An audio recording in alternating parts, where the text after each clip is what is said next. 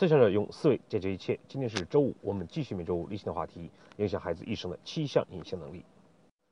昨天呢是感恩节，而今天呢我们的节目又恰好开始一个新的话题，第六项隐性能力——感恩。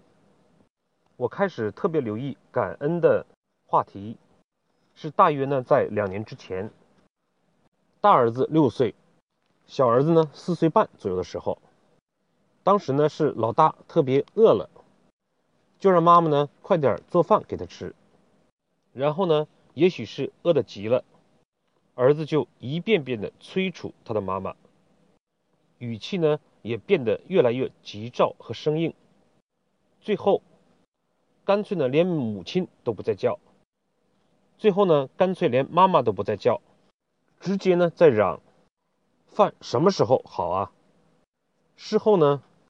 我就跟太太讲，对这个事情呢，太太一定要教育儿子，他们必须呢从小就要懂得尊敬父母，不能呢因为急躁就改变了自己的态度。过了几天呢，我跟儿子谈起这件事，儿子告诉我，确实妈妈批评他了，他也明白了要尊敬父母，懂得礼貌，不能呢对事情。气急败坏，事情呢，也许到此就结束了。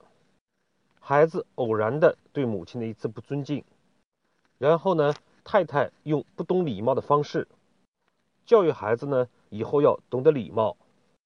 我想呢，儿子多半也会改变他的这个缺点的。可是呢，在我看来，这样的一个教育内容，完全呢背离了我的初衷。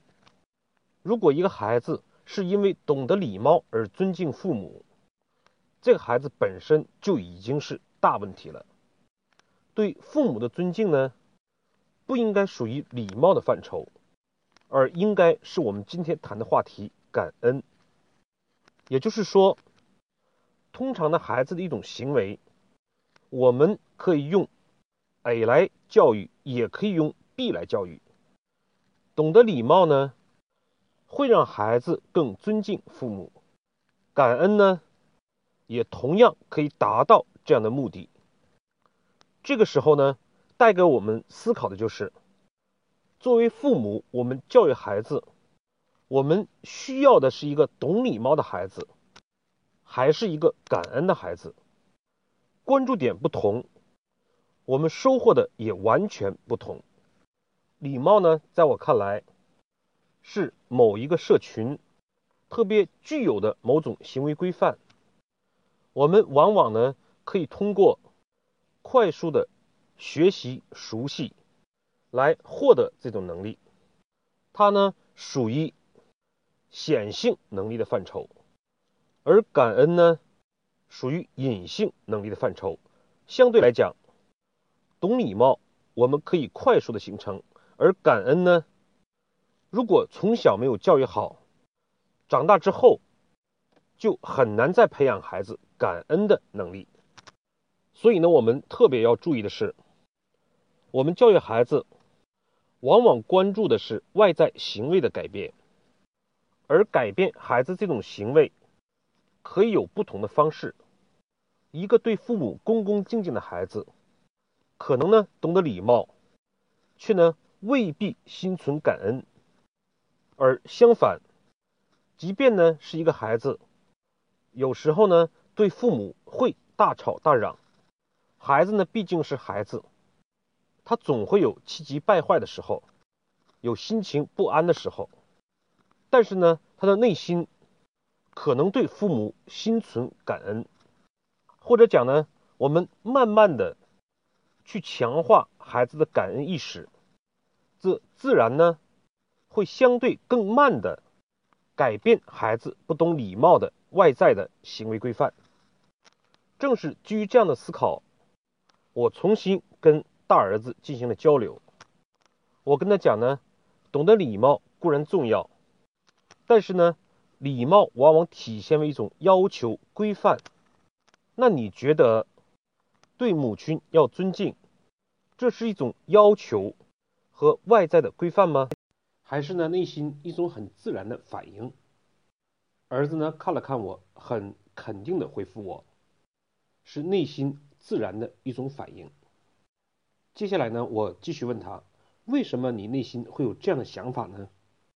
事实上，这个时候我在挖掘他之所以有尊重母亲想法的内在原因是什么，慢慢的去引导他，可能是因为母亲每天照顾他上学，帮他洗衣服。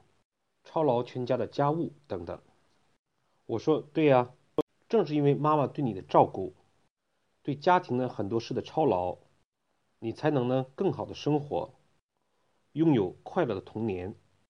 所以呢，你好好学习，长大之后呢有好的工作，才可以更好的回报妈妈对你的照顾。这呢就叫做感恩。因此呢。有的时候确实你烦闷了，可能呢偶尔也会发脾气，但是这个时候你要知道，这么做是不对的，不能向妈妈叫嚷，是因为她照顾了你，你应该感恩于她，却不是呢外在的礼貌的要求。父母呢可以宽容你的错误，但是呢对你自己来讲，却应该对你的错误负责任。是不是应该对这件事情给母亲道个歉？而且呢，你是哥哥，更应该懂得去照顾和爱护你的妈妈，给弟弟呢做好一个榜样。因此呢，通过这样的一个沟通，孩子呢就懵懵懂懂的似乎明白了，父母呢对他们付出良多，他们应该从内心里面心存感恩。并因为这种感恩，影响他们日常的行为，对父母呢会有一种自然而然的回报和感激。外表的尊重不尊重并不是最重要的，最重要的是内心怎么想。好，今天呢我们对感恩开个头，下一次呢我们再逐步展开感恩的相关内容。最后呢我们对今天的内容做一个总结。第一，我们对孩子教育往往会关注他外在的行为，比如说是否懂礼貌、学习是否认真等等。而改变这种行为呢，既可以通过显性的能力，也可以通过隐性能力的养成来改变。第二，我们要懂得对孩子错误行为的宽容，更要懂得呢。对他必须养成的能力的严格，有些事情我们揪住不放，并不是为了改变孩子表面上的行为，而是让孩子必须养成一些底线的品德、隐性的能力。第三，如果孩子某一项行为是错误的，但是呢，并不是需要我们马上改变的，我们建议。更多的让他与隐性的意识和能力联系，给孩子一定的时间，慢慢的通过行为的改变，来影响他的意识和隐性能力的养成。好，今天的分享我们就到这里，谢谢各位的收听。